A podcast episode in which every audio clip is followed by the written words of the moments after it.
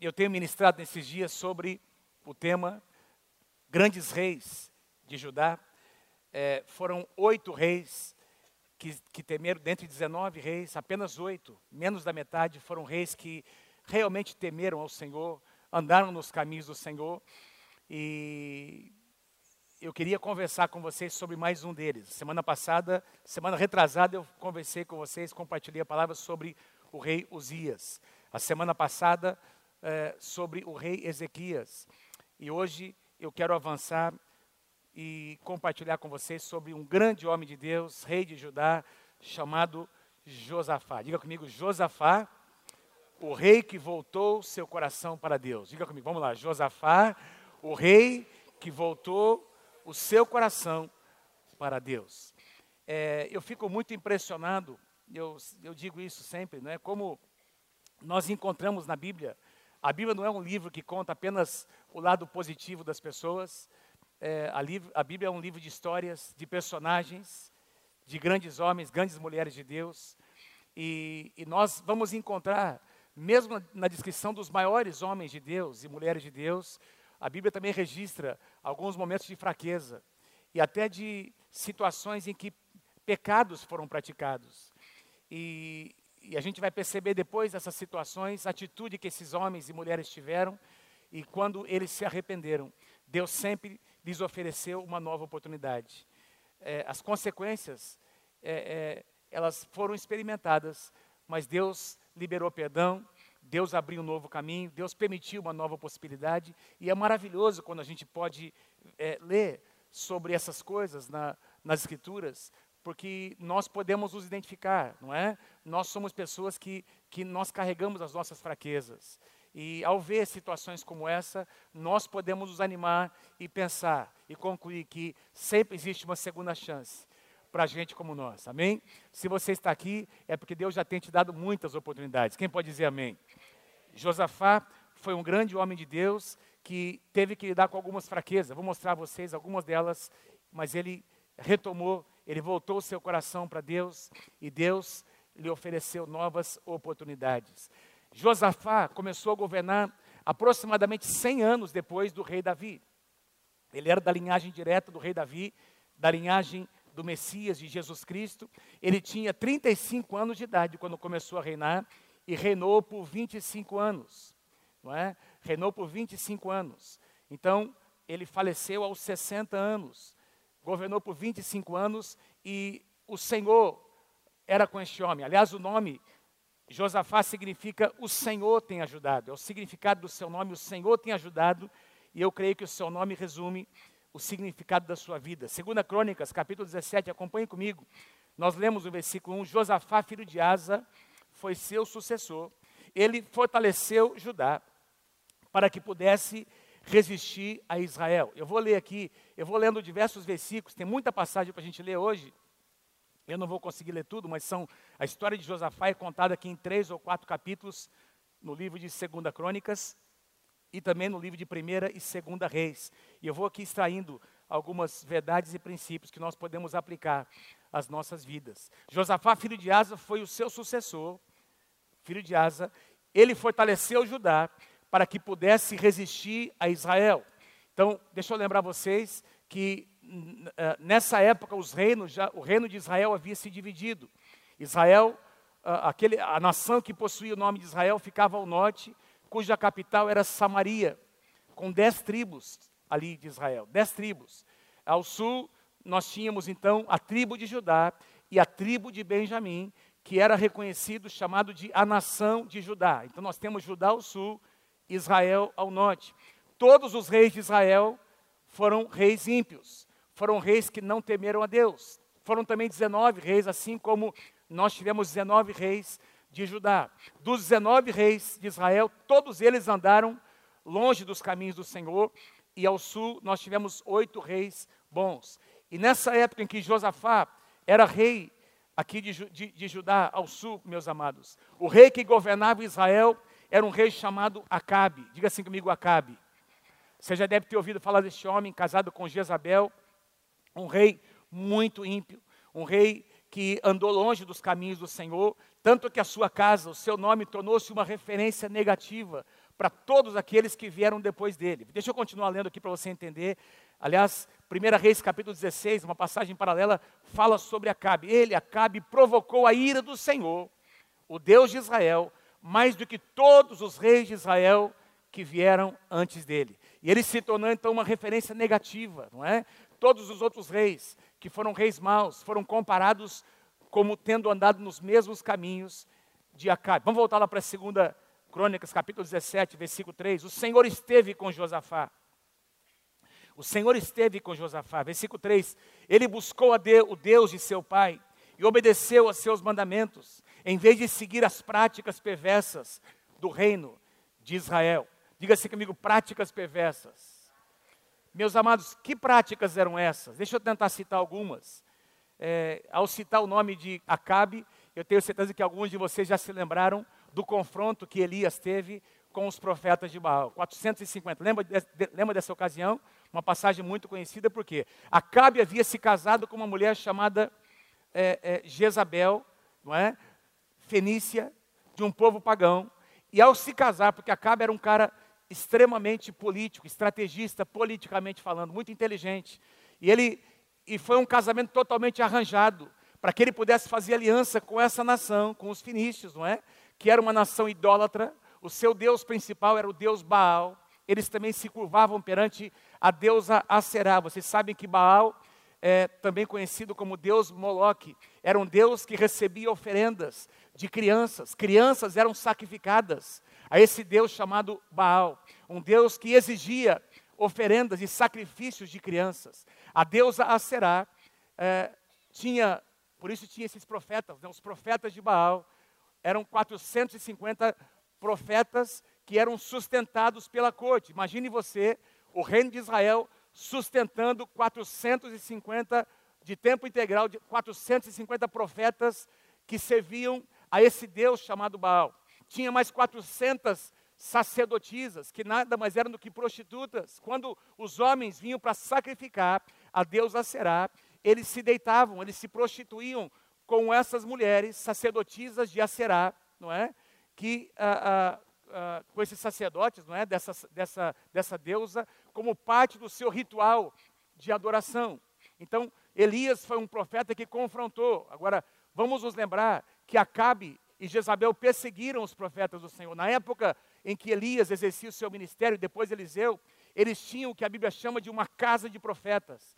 Nada mais era do que uma escola onde jovens rapazes eram treinados para se tornarem profetas do Senhor. E essa mulher chamada Jezabel perseguiu esses profetas, perseguiu essa escola de profetas, não é? Ela, ela, eles, eles é, estiparam, não é? eliminaram os profetas da terra de, Israel e contrataram esses sacerdotes. Isso foi abominação, foi algo que entristeceu muito o coração de Deus. Essas eram as atitudes ou as práticas perversas lá do Reino do Norte. A Bíblia diz Aqui na sua Bíblia nós podemos acompanhar que Deus abençoou eh, Josafá, porque ele manteve distância dessas práticas. Versículo 5 diz, diz: Por isso, o Senhor estabeleceu o controle de Josafá sobre o reino de Judá. Todo o povo de Judá trazia tributos a Josafá, e ele se tornou muito rico, muito poderoso, de uma tradução, muito, muito honrado, muito respeitado. Comprometeu-se de coração a seguir os caminhos do Senhor, manteve distância de Acabe, serviu, seu coração, ele voltou o seu coração a Deus. Se você continuar lendo na sua Bíblia, versículos 7 e 8, você vai perceber que Josafá, ele, ele reúne homens sábios, ele reúne sacerdotes, levitas, homens que conheciam a palavra. Eles tinham nas suas mãos, naquela época, apenas os livros da lei, do Antigo Testamento, o Pentateuco. E agora Josafá pega esse livro, esse, esses escritos, ele reúne esses homens, ele coloca nas mãos desses homens a lei do Senhor, a palavra do Senhor, e diz: Olha, eu quero que vocês vão pelas cidades e que vocês ensinem o povo de Deus a palavra de Deus. E eles fizeram assim, amados. Aqueles sacerdotes levitas, homens instruídos, saíram e visitaram 100% das cidades dos judeus ensinando a palavra do Senhor. Imagina que coisa tremenda. E, e, as pessoas, as famílias, ouviram a palavra. E aí, versículo 9 diz: Eles levaram consigo cópias do livro da lei e foram por todas as cidades de Judá, ensinando o povo. E aí, o resultado, então, o temor do Senhor caiu sobre todos os reinos vizinhos de Judá, de modo que nenhum deles declarou guerra contra Josafá. Então, existe uma revolução acontecendo numa nação, não é? A nação voltando o seu coração a Deus, a nação retornando, conhecendo a palavra, não é? Porque quando a, a, nós conhecemos a verdade, a verdade do Senhor nos liberta. Nós ouvimos nessa noite a palavra profética da pastora Mônica dizendo que a palavra de Deus é como uma como um espelho que é colocado diante de nós. Ela, ela é poderosa para mostrar aquilo que nós somos, mas também mostrar aquilo que Deus ainda deseja fazer nas nossas vidas. E quando nós conhecemos a palavra, quando nós alinhamos nosso coração à palavra de Deus, o favor de Deus vem sobre as nossas vidas. Quem pode dizer amém por isso? Foi exatamente isso que Josafá fez. Eu vou na semana que vem compartilhar sobre o último dos quatro dos, desses oito reis. Eu vou compartilhar sobre quatro, né?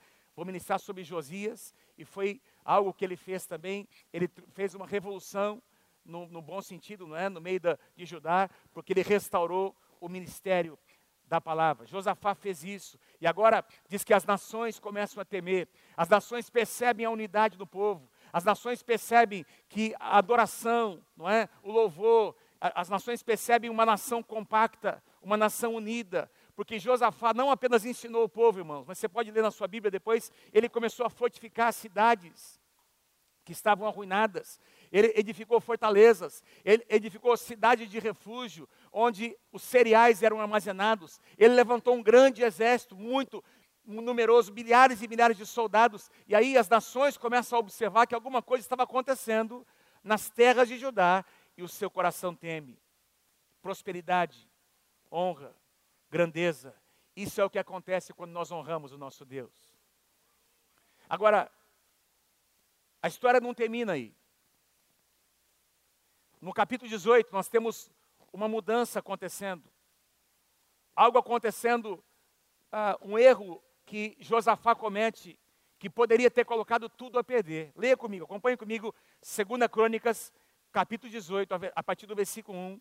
Josafá, já agora muito rico, depois de alguns anos, e respeitado, um homem cheio de honra, um homem próspero, cujo reino havia prosperado, o que, que ele faz? Aliou-se com Acabe, aquele Acabe, aquele homem que andava longe dos caminhos do Senhor. Ele se aproximou de Acabe por meio do casamento do seu filho com a filha de Acabe e Jezabel. De alguma forma, os meninos se conheceram. O rapaz conheceu a moça de um outro reino, de uma outra nação, de um outro povo, um povo que não conhecia, que não temia o Senhor. E aí, por causa da aliança desses jovens, o rei Acabe, aliás, o rei Josafá, ele se aproxima de Acabe. A palavra do Senhor diz que eles se casaram, não é? Isso depois trouxe sérias consequências, porque esse jovem chamado Georão, o filho de, o filho de, de, de uh, Josafá, mais tarde tornou-se o rei de Judá, casado com essa moça, filha de Acabe e Jezabel. Isso trouxe muita coisa ruim para Judá, mas aconteceu depois, não é? Do reinado de Josafá. Mas eles se casaram. E diz aqui, no contexto, que depois de três anos, depois de três anos do seu casamento, Acabe fez um convite. Vocês estão comigo, gente? É uma história um pouco assim longa, não é? Estou explicando o contexto para vocês. Acabe fez um convite para Josafá vir para participar de um grande banquete. Ele tinha algo em mente, ele tinha algo no seu coração. A filha de Acabe tinha se casado com o filho de Josafá, e ele convida Josafá para vir, para estar com ele, porque ele queria compartilhar algo ao seu coração. Então houve uma aliança. E agora Jos, a, a, a, Josafá se aproxima de Acabe. Meus irmãos, prestem atenção no que eu vou dizer. Alianças indevidas, alianças que muitas vezes acontecem, não é? Onde o jugo desigual ele acaba acontecendo, sempre vão trazer consequências. Sempre vão trazer consequências. Eu sei que aqui dentro deste ambiente tem, por exemplo, quem sabe alguns de vocês que são empresários. E talvez você começou a sua sociedade, a sua empresa, e você nem era convertido. E você, você eventualmente teve uma experiência com Deus. E você agora tem um sócio que não conhece o Senhor. Você conhece o Senhor, você conhece a palavra, você tem aprendido a palavra do Senhor, mas você tem um sócio, você tem uma pessoa que uh, está em aliança com você, que não tem os mesmos valores, não tem os mesmos princípios. Isso afeta ou não afeta os nossos empreendimentos? Claro que afeta. Imagine alguém que conhece o Senhor, um jovem que uh, tem caminhado com o Senhor Jesus, não é? E aí o tempo vai passando e ele está esperando, ela está esperando uh, chegar o príncipe, não é? Chegar aquele homem de Deus, aquela mulher de Deus, e isso eventualmente começa a demorar, e aí ele começa a negociar, ele abaixa ou ela abaixa os seus padrões e resolve se enamorar com uma pessoa que não é convertida. Isso vai trazer consequências ou não, meu irmão? Vai trazer consequências. Nós temos aconselhado jovens aqui nessa casa que baixaram o seu padrão, diminuíram não é, o seu padrão para poder se envolver no relacionamento em julgo desigual. Olha o que o apóstolo Paulo diz em 2 Coríntios capítulo 6, verso 14. Não, não se ponham em julgo desigual com descrentes ou com os incrédulos, pois o que tem em comum entre a justiça e a maldade? Ou que comunhão há entre luz e trevas? Quando você não tem uma aliança, você pode negociar. Você pode estabelecer alguns padrões, mas depois que você fez uma aliança, aí a coisa fica mais difícil, sim ou não? Josafá fez uma aliança, uma aliança que ele nunca deveria ter feito. E aí, quando você lê as passagens paralelas que eu não tenho tempo de ler com vocês, você vai perceber que tanto Acabe quanto Jezabel começaram a influenciar o reino de Josafá por meio da sua filha, não é? Por causa do casamento ilícito entre esses meninos. E alguns anos depois, cerca de três anos, Acabe convida é, é, Josafá para um banquete lá em Samaria. E nesse banquete, Acabe compartilha o seu coração, dizendo: Olha, nós temos feito uma aliança, nós temos entrado em aliança. Agora existe uma nação que está guerreando. Ela tomou posse de uma, uma parte das minhas terras e eu vou guerrear contra eles. Você vem para lutar comigo? Você vem para me ajudar? E aí, meus amados, Acabe começa a envolver é, Josafá numa demanda que não era algo que Deus havia desejado, não é? Josafá não poderia se envolver, não precisava se envolver com essas questões. Eu queria fazer uma observação aqui. É, eu sei que nós, meus amados, nós temos muitas demandas, nós temos muitas lutas com as quais nós iremos nos envolver. É ou não é verdade? Nós temos inimigos espirituais com os quais nós teremos que lutar. Mas eu também quero dizer a você que há algumas lutas com as quais nós não precisamos nos envolver. Há algumas batalhas com as quais nós nos envolvemos que nós nunca deveríamos ter nos envolvido. Essa luta, essa batalha, esse inimigo não era o inimigo de Josafá. Nós acabamos de ler que todas as nações ao redor respeitavam Judá, respeitavam o rei de Judá, Portanto, não era uma questão com uh, uh, Josafá, era uma questão com Acabe. Mas por causa de uma aliança indevida, Josafá se envolveu numa demanda, numa questão que não era dele. Eu queria dizer a você nessa noite, em nome de Jesus, que você reflita comigo. Diante de, algum, de alguns conflitos envolvendo pessoas, nós precisamos refletir, queridos.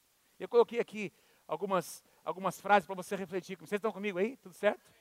Para vocês refletirem comigo, diante, põe para mim o próximo slide, por favor, diante de alguns conflitos, não é? envolvendo pessoas. Sabe, aquela discussão, aquela pessoa que você encontra, sabe aquela pessoa maravilhosa do seu condomínio? Não sei quem aqui vive em condomínio, sempre nos condomínios tem um cara que é, é o chato do condomínio, fala a verdade é o crica, tudo para aquela pessoa, tudo é sempre ruim, ele, ele, é o que reclama, não é? No seu condomínio não tem. Aquelas reuniões maravilhosas de condomínio, não é? Na família, muitas vezes, tem situações. Eu costumo dizer, família é uma bênção, cada um tem a sua. Porque você há de concordar comigo que, mesmo na família, há situações difíceis que nós precisamos enfrentar muitas vezes. Há cobranças. E eu ouso dizer a você que, eventualmente, com algumas pessoas da nossa família, é melhor manter uma distância saudável para a gente continuar mantendo o nosso relacionamento. Sim ou não? Para você continuar dando testemunho de um cristão, existe uma, uma distância que é saudável para que você consiga continuar convivendo, almoçando de vez em quando junto, não é? Encontrando seus familiares, abraçando. e amando essa pessoa, mas você sabe que tem diferenças, não é?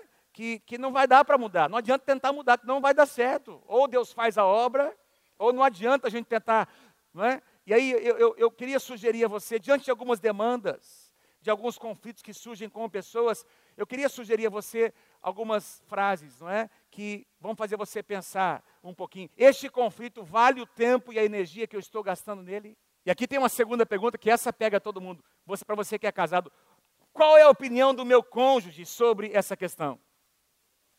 Eu quero chamar a atenção principalmente dos maridos aqui nessa noite. Qual é a opinião da sua esposa a respeito dessa questão? Ficou silencioso aqui. Hoje de manhã as mulheres se manifestaram ao meu favor aqui.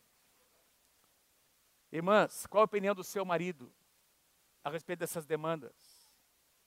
Eu mesmo tenho contribuído para este conflito? Será que eu, eu preciso me arrepender de alguma coisa que eu disse, ou falei, alguma postura? Será que eu estou levando essa questão para o lado pessoal?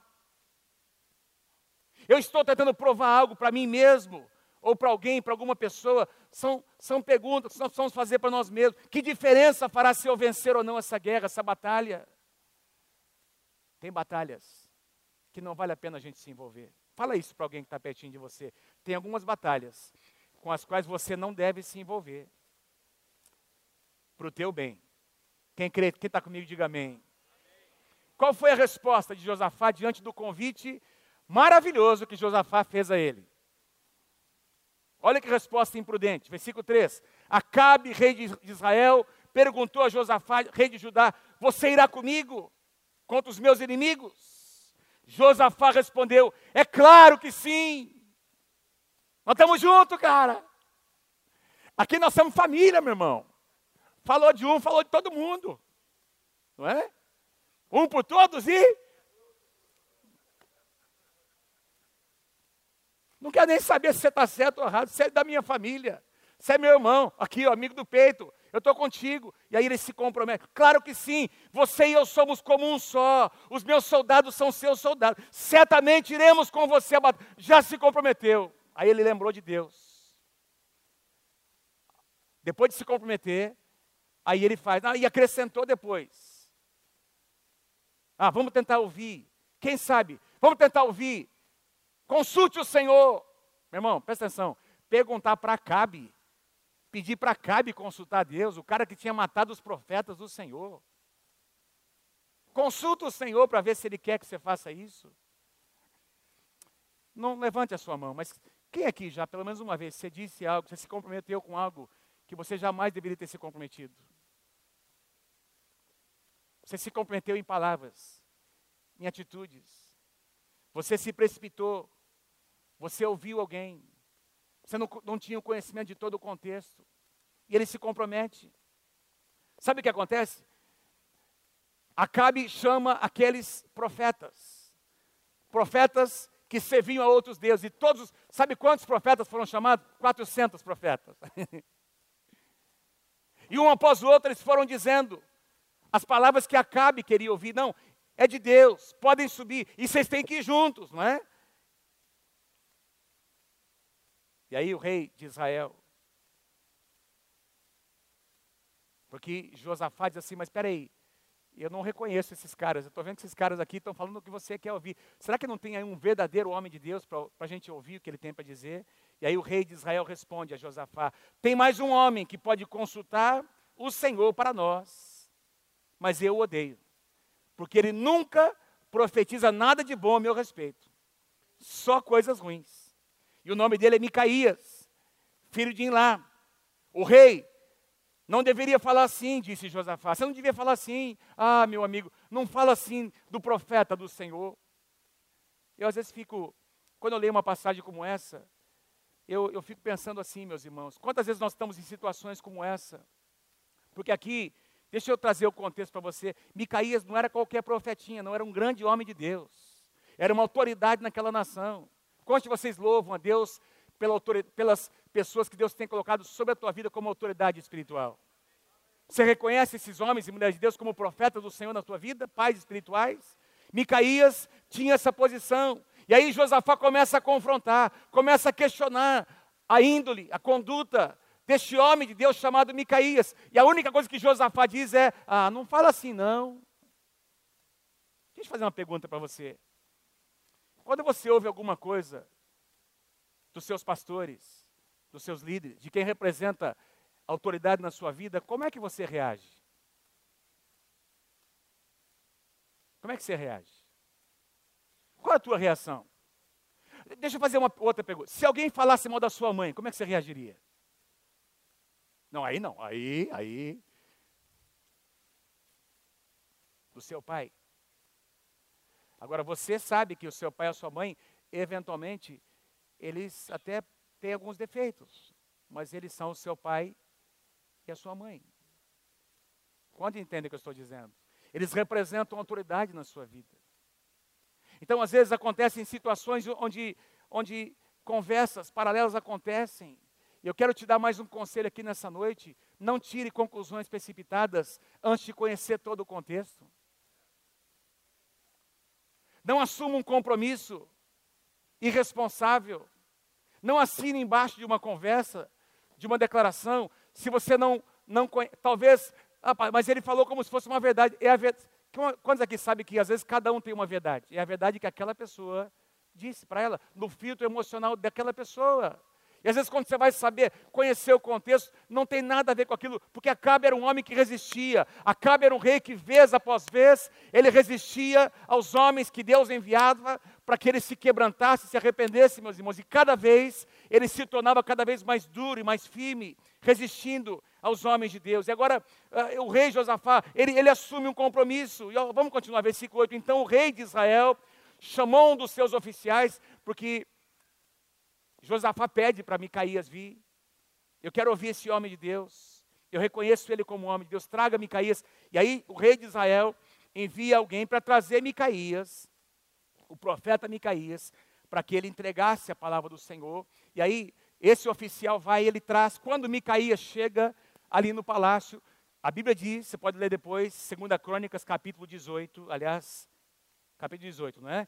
Você vai encontrar que esses 400 profetas estavam em transe, estavam endemoniados, na presença do rei. E aí Micaías chega naquele lugar, e aí, quando Micaías está entrando no palácio, esse oficial que veio diz assim: Olha, Micaías, você está vendo que todos eles estão dizendo palavras favoráveis ao rei, não vai, não vai estragar a festa, meu. Não estraga a festa, cara. E aí Micaías toma a palavra porque o rei pergunta: qual é a palavra do Senhor? Então Micaías, versículo 16, respondeu: Eu vi todo Israel espalhado pelos montes, como ovelhas, sem pastor. E o Senhor disse: O seu líder, que é você, Acabe, ele foi morto. Mande-os em paz para, para mande-os para sua casa em paz. E o rei de Israel disse a Josafá: Eu não falei? Esse cara nunca profetiza nada de bom a meu respeito mas apenas coisas ruins. E ele faz mais, ele manda prender o profeta. E ele diz assim para o profeta: Olha, eu vou te provar que você, tá, que você não é um profeta de Deus. Você vai ficar preso, eu vou para essa batalha com você. Não vou, Josafá? Com você, Josafá? Não é? Você se comprometeu comigo. Nós vamos junto e eu vou voltar aqui vivo para matar você, profeta. Para mostrar que você não é um profeta de Deus. E prendeu Micaías numa, numa prisão. E agora Josafá, então o rei de Israel, Josafá, rei de Judá, levaram os seus exércitos para atacar Ramote, eh, em Ramote Gileade. Agora preste atenção no que Acabe faz. Olha que amigão do rei Josafá. Olha que cara maravilhoso. Olha o amigo que Josafá foi arrumar. O rei de Israel, Josafá, disse, aliás, Acabe disse a Josafá: quando nós entrarmos no, no, combate, no campo de batalha, eu vou, eu usaria um disfarce para que ninguém me reconheça, mas você vestirá os trajes reais muito amigo. Então, ele resiste à palavra, mas ele começa a pensar na palavra que havia recebido e diz: Não, então eu vou me, me vestir como um soldado comum, mas você, Josafá, você vai vestido com as suas vestes reais. Porque qual era a intenção de, de Acabe? Os caras vão pensar que o rei de Israel é Josafá e vão matar ele no meu lugar. E o rei de Israel Acabe se disfarçou e os dois foram à batalha. Ainda Josafá aceita essa palhaçada. Bom, você vai ver o contexto que no campo de batalha, de fato isso aconteceu. Os inimigos olharam para Josafá, vestido com as suas vestes reais, começaram a perseguir, achando que ele era o rei de Israel. Quando colocaram Josafá numa emboscada, não é? Perceberam que não era o rei de Israel, não era Acabe, que era Josafá. Eles se lembraram, porque eles tinham temor de Josafá.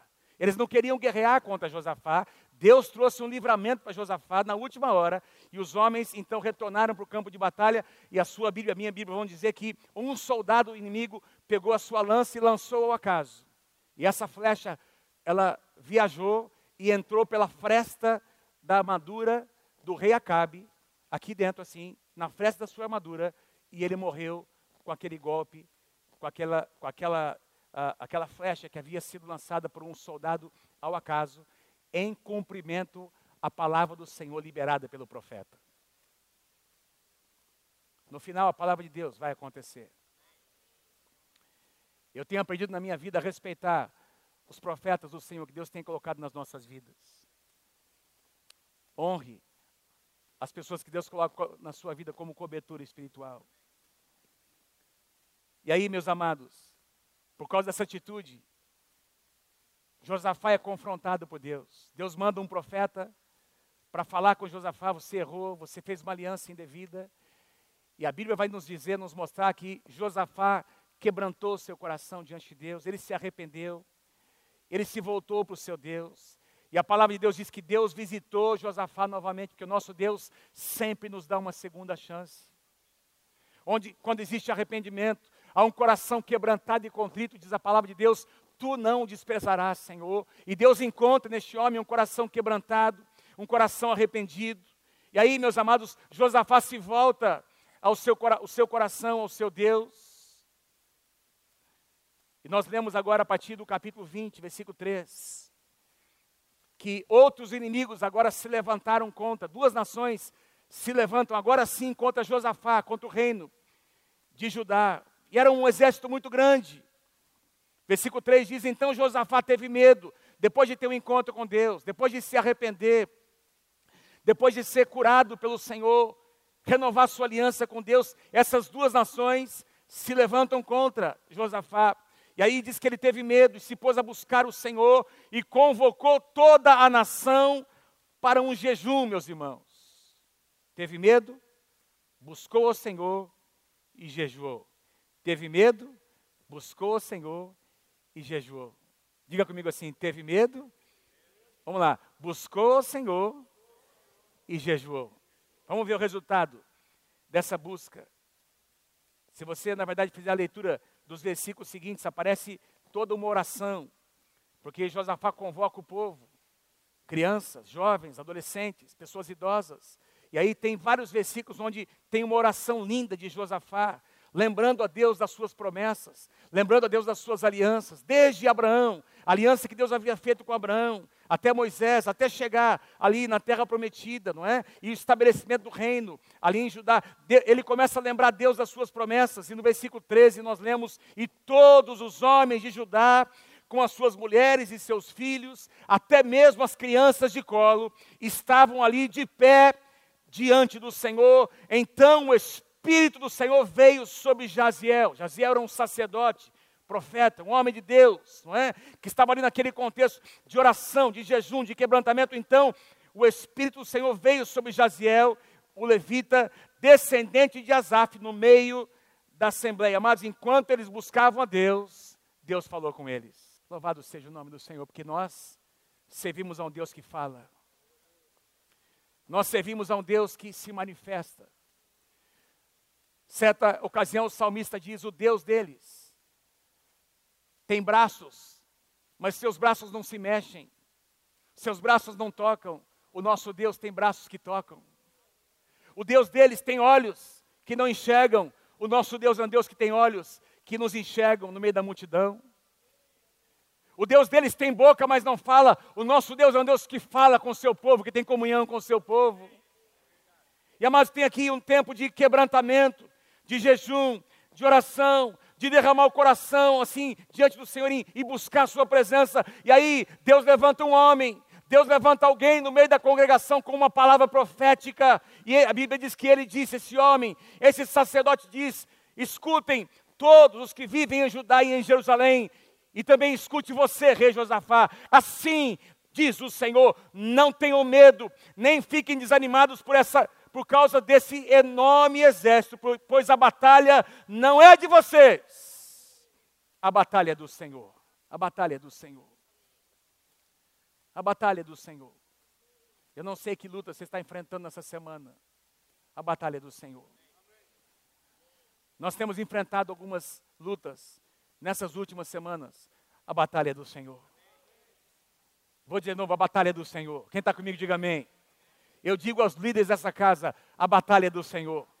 Eu digo aos pastores dessa casa, a nossa batalha não é nossa, a nossa batalha é do Senhor. A batalha é do Senhor. Versículo 17: Vocês não precisarão lutar nessa batalha, o profeta diz. Deus dizendo para o seu povo: Vocês não precisarão lutar nessa batalha. Façam uma coisa, tomem as suas posições. O que significa isso para nós? Tem o seu papel como homem, tem o seu papel como mulher, tem o seu papel como marido, como pai, como mãe, como esposa. Assuma o seu papel.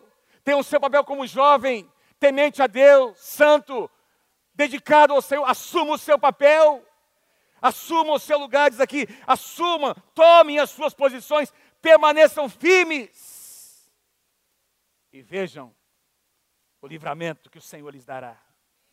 Ó Judá e Jerusalém, não tenham medo, nem se desanimem, saiam para enfrentá-los amanhã, e o Senhor estará com vocês. O povo de Deus não foi chamado para ficar num lugar de medo, para ficar na retaguarda. O povo de Deus não, não é chamado para estar apenas na defensiva. Deus, amados, quer colocar você numa posição de ataque. Mas Deus está lembrando você nessa noite que as suas armas não são armas naturais. Não são armas naturais. Deus diz: Eu quero que vocês venham ali, se aproximem do vale, onde está esse grande exército, apenas vejam a obra que eu vou fazer no meio de vocês. E apesar de todo o medo que o povo estava sentindo, a palavra do Senhor veio. E quando nós temos uma palavra, nós temos tudo. E aí nós vemos o rei Josafá, mais uma vez, dando o exemplo de um grande líder e de um grande homem de Deus. Sabe que, eu quero dizer uma coisa para você, amado. Os grandes líderes, eles surgem no meio das crises. Os grandes homens de Deus, grandes pastores, líderes de célula, eles mostram que são grandes, a sua grandeza. Mostram a medida da graça de Deus nas suas vidas, por meio da sua linguagem, das suas posturas, no meio da crise. Quase ninguém disse amém, mas é verdade o que eu estou falando para você. Um grande homem de Deus da casa, o marido exemplar, o homem de Deus da casa, que cuida da sua casa, o sacerdote lá, ele aparece quando a crise vem quando tem uma situação incontrolável, uma situação com o filho, com a filha, no casamento, e esse homem agora vai para a presença de Deus, ele abre a palavra, ele traz a direção para sua casa, ele se apresenta e ele surge como um grande líder na sua casa. Crises são oportunidades para os grandes líderes aparecerem. E aí esse homem de Deus se quebranta, a, a sua liderança aparece no momento de maior crise. Porque lembra de uma coisa, a vitória não tinha acontecido ainda. Eles tinham só uma palavra. E aí no dia seguinte, irmãos, de madrugada, versículo 20, de madrugada partiram para o deserto de Tecoa, onde estava o inimigo. E quando estavam saindo, ali na saída da cidade de Jerusalém, para entrar naquele lugar, no campo de batalha, Josafá lhes disse: Escutem-me, Judá e todo o povo de Jerusalém, tenham fé no Senhor, o seu Deus e vocês serão sustentados. Tenham fé nos seus profetas, acreditem nos seus profetas, e vocês terão a vitória. Tem uma tradução que diz: acreditem nos seus profetas, e vocês irão prosperar. E aí Josafá faz algo impensável. Do ponto de vista humano, e aí são poucas vezes que nós encontramos uma situação como essa, porque você vai encontrar a maior parte das vezes, 90% das vezes, Deus deu vitória para o seu povo com as suas armas de guerra. Espadas, lanças, escudos. É? Ou então Deus enviava um anjo não é? Que desbaratava o inimigo, mandava uma praga, alguma coisa acontecia, mas o que houve aqui foi algo inusitado. Versículo 21. Então Josafá nomeou alguns homens para cantarem ao Senhor e para louvarem ao Senhor pelo esplendor da sua santidade, indo à frente do exército. Imagina essa imagem, amados. Milhares de soldados nas suas fileiras. E aí Josafá, ele pega os cantores, os instrumentistas, e ele coloca na frente do exército para cantarem. Indo à frente do exército, cantando. E qual era o cântico? Não era um cântico de guerra, não era um cântico que falava das, do Deus de Israel como um Deus que, que cuida das batalhas do seu povo. Não, nada, era um cântico de louvor e adoração, dizendo: Deem graças ao Senhor, pois o seu amor dura para sempre. Meu Deus do céu. Meu Deus do céu. Irmão, isso aqui chamou muito a minha atenção. Porque nós temos muitos salmos de guerra na, na, na, na, Bíblia, temos diversos cânticos, salmos de guerra, que Davi havia composto, e quem sabe Josafá poderia ter pedido: olha, vamos aí cantar os cânticos do rei Davi, que eram cantados no tabernáculo. Salmo 18: Persegui os inimigos, e os alcancei, e dei cabo de todos eles. Davi podia ter, aliás, uh, Josafá podia ter colocado nas mãos dos levitas um cântico profético de guerra. Mas ele pede para os sacerdotes cantarem cânticos de louvor e adoração que falavam sobre o amor de Deus. O seu amor não dura uma noite, não dura um, não dura um dia, nem uma semana, nem um mês. O seu amor dura para sempre. Nós estamos aqui nas nossas batalhas, mas nós temos um Deus que nos ama. Nós temos um Deus que cuida de nós. Nós temos um pastor, o Senhor é o meu pastor, nada me faltará. E eles começaram a cantar. Imagine, irmãos, essas primeiras fileiras ali de cantores, de instrumentistas, e esse cântico, que provavelmente era um, um, refrão que eles estavam ali repetindo. A segunda fileira começa a cantar, e a terceira começa a cantar, e a quarta, e a quinta, e a sexta, e todo o exército agora de Judá está cantando um cântico ao Senhor, que Ele é bom, que a sua misericórdia dura para sempre, que Ele é um Deus amoroso, que não abandona o seu povo. Que coisa maravilhosa. Instrumentistas e cantores louvando. Meus amados, naquele dia, nenhuma espada foi usada, nenhuma flecha foi lançada, nenhum escudo natural, nenhuma funda, nenhuma lança. A arma do povo de Deus foi o louvor e a adoração. E aí eu tenho que dizer, lembrar você disso. Tudo isso que nós estamos vendo aqui aconteceu antes da vitória. Tudo isso que eu estou dizendo a você, relatando, aconteceu antes do milagre ter acontecido. E eu, eu quero lembrar você mesmo. Lembra quando, quando o Senhor abriu o mar vermelho, e Miriam, eu cito esse exemplo muitas vezes, e depois que eles passaram a pés enxutos, lembra que, que, é que Miriam fez? A profetisa Miriam, irmã de Moisés, pegou um tamborim, começou a dançar no arraial e disse que as mulheres saíram dançando após Miriam. E, esse, e esse, eh, essa atmosfera de louvor, adoração e alegria contagiou todo o arraial de Israel depois que o mar se abriu. Porque depois que o mar abre, é fácil louvar. E a gente deve fazer isso. Depois que os milagres acontecem, nós vamos falar dos milagres de Deus, nós vamos falar das suas maravilhas. Quem está comigo, diga amém. Nós vamos uh, uh, ressoar, vamos fazer com que as pessoas saibam o que Deus já tem feito. Mas mais ainda importante, mais nobre, é você adorar antes do milagre acontecer. Aí você mostra que é um adorador.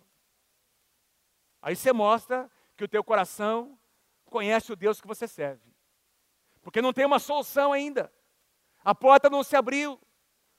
Existe uma sentença. Existe um inimigo que é muito maior. Tem acusações falsas, muitas delas, se levantando e tem todo esse aparato, esse exército que é muito mais poderoso do que o nosso, do que a nossa capacidade natural. E aí você levanta as suas mãos e você faz o que um adorador faz. Você tira os olhos da tua batalha e você coloca os olhos e o teu coração em Deus.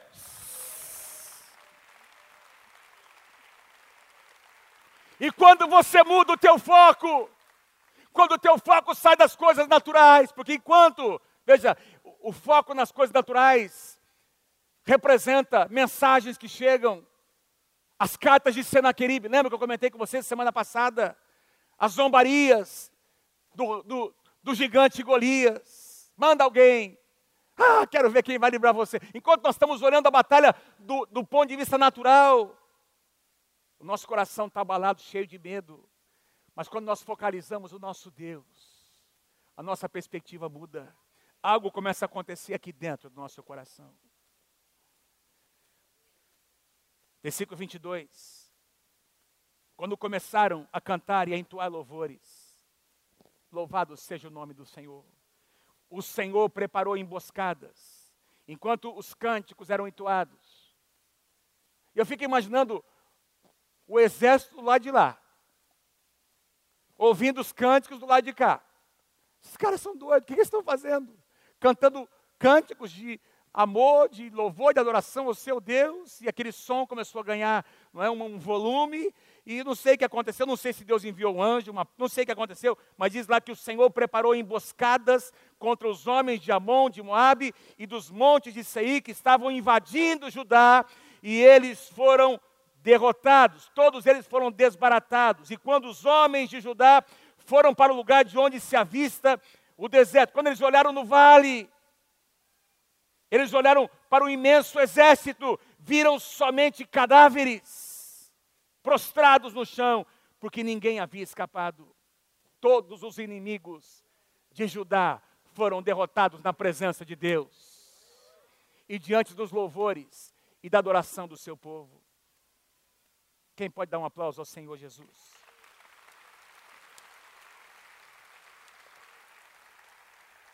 Nenhuma luta física nenhuma arma de guerra natural, apenas o louvor e a adoração.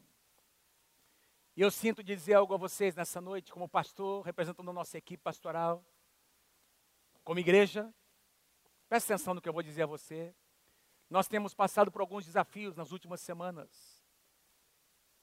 E sabe que quando situações assim acontecem, às vezes nós, nós queremos resolver e ajudar conversando e falando. E, e, eu quero dizer a você nessa manhã, nessa noite, em nome de Jesus, não é hora de falar, é hora de adorar a Deus. Vocês estão comigo? Quem está, diga amém em nome de Jesus. É hora de adorar, é hora, quando você ouvir alguma notícia, quando alguém te perguntar algo, não é? Porque nós estamos tratando de situações que devem ser tratadas da forma como estão sendo tratadas. Deus está no controle. Esses dias recebi uma mensagem de um irmãozinho desesperado, numa situação, e havia, seu coração estava muito inquieto, e eu, eu respondi a ele, dizendo, querido, presta atenção, Deus está no controle de todas as coisas. Nós estamos debaixo de uma palavra de Deus, de uma direção de Deus, nós estamos em paz. Receba agora a paz de Deus no seu coração, que toda tormenta, toda tempestade cesse agora em nome de Jesus. E o coração desse irmão me mandou uma gravação dizendo, pastor, foi tão bom, o meu coração está aquietado, pastor, porque eu estava tentando resolver, eu estava tentando encontrar uma solução, mas eu entendi que não sou eu que vou trazer a solução, Deus está no controle, pastor. E eu estou aqui para dizer a você nessa noite, em nome de Jesus, existe uma batalha acontecendo, sabe qual, qual, quais serão as nossas armas? Não serão armas naturais, as nossas armas serão louvor, e adoração a Deus, um coração quebrantado, um coração voltado a Ele. Enquanto nós estivermos neste lugar, Deus vai batalhar as nossas guerras. Deus vai batalhar as nossas guerras. Louvado seja o nome do Senhor. Não existe nada pessoal nessa batalha. Não, não tem a ver com pessoas. Tem a ver com uma visão, com um posicionamento para proteger a igreja do Senhor Jesus. Tem a ver com a sua casa, com a sua família, com seus filhos. Tem a ver com uma direção que Deus tem nos dado como igreja, como presbitério. Se você acredita, se você confia nos pastores dessa casa, nos profetas que Deus tem levantado para cobrir a sua vida, então que haja paz no seu coração nessa noite, em nome do Senhor Jesus. Que haja paz no coração de toda a nossa liderança dessa casa, supervisores e líderes. Haja paz na tua casa, paz no teu coração. Há respostas que eu e você não temos para dar. Vamos levantar nossas mãos, vamos adorar o Senhor. Vamos deixar Deus agir. Quem pode dizer amém por isso? Diz que, queridos, o exército de Judá saiu para tomar os despojos de guerra. Três dias. Demorou três dias para eles saquearem o inimigo. Era, eram tantos soldados, tantas armas de guerra, tantas roupas. E diz lá que tinham coisas, objetos de muito valor, objetos preciosos. E eles demoraram três dias para saquear os seus inimigos. Nosso Deus é um Deus de restituição. E quando eles retornaram para Jerusalém, acompanhe comigo versículo 27. Então todos os soldados de Judá e de Jerusalém voltaram com Josafá à sua frente, muito alegres, porque o Senhor lhes tinha dado vitória sobre os seus inimigos, e entraram marchando em Jerusalém ao som de harpas e liras e trombetas, as mesmas que haviam sido tocadas no campo de batalha, e foram ao templo, à casa do Senhor, e quando todos os reinos vizinhos souberam que o Senhor havia dado, havia lutado contra os inimigos de Israel, o temor de Deus veio sobre aquelas nações. Quem pode dizer amém? E o reino de Josafá teve paz, pois o seu Deus deu descanso a ele e a nação de Judá de todos os lados. E sobre a igreja Nova Aliança houve paz. E sobre as células da igreja Nova Aliança veio a paz do Senhor e sobre os líderes, supervisores e pastores da igreja Nova Aliança, veio a paz do Senhor. E Deus lhe deu descanso, Deus lhe deu vitória de todos os lados. Põe última, último slide, por favor. O que nós aprendemos, as lições que nós aprendemos com esse grande homem de Deus chamado Josafá. A honra atrai o favor. A honra a quem merece honra, a Deus, ao Senhor, aquele que governa as nossas vidas. Josafá honrou a Deus e atraiu de Deus o seu favor. Número dois, alianças afetam destinos. Cuidado com quem você faz aliança. Cuidado com quem você faz aliança. Presta atenção no que eu vou dizer, não importa a situação, um jugo desigual sempre tem o seu custo. Pense nisso. Tem coisas que são, são lícitas, mas que nós não devemos praticar. Então, se você puder fugir de uma aliança como essa, fuja. Ou então defina muito bem como vai funcionar essa aliança, para que você não sofra consequências. Quem está comigo, diga amém. Número três, arrependimento sempre abre a porta, ou abre portas para novos começos. Nosso Deus é um Deus de novos começos. Nosso Deus é um Deus de, que nos permite experimentar novas oportunidades. Número quatro, as nossas batalhas precisam ser saturadas com adoração. Antes do milagre acontecer, no meio da batalha, levanta suas mãos e adora o seu Deus. E para finalizar, quando a vitória chega, a honra volta para Ele. Quando a vitória chega, a honra volta para Ele. Porque não fomos nós que lutamos, a nossa batalha é do Senhor. Quem pode dar um aplauso a esse Deus maravilhoso? Amém. Aplauda ao Senhor, aplauda ao Senhor.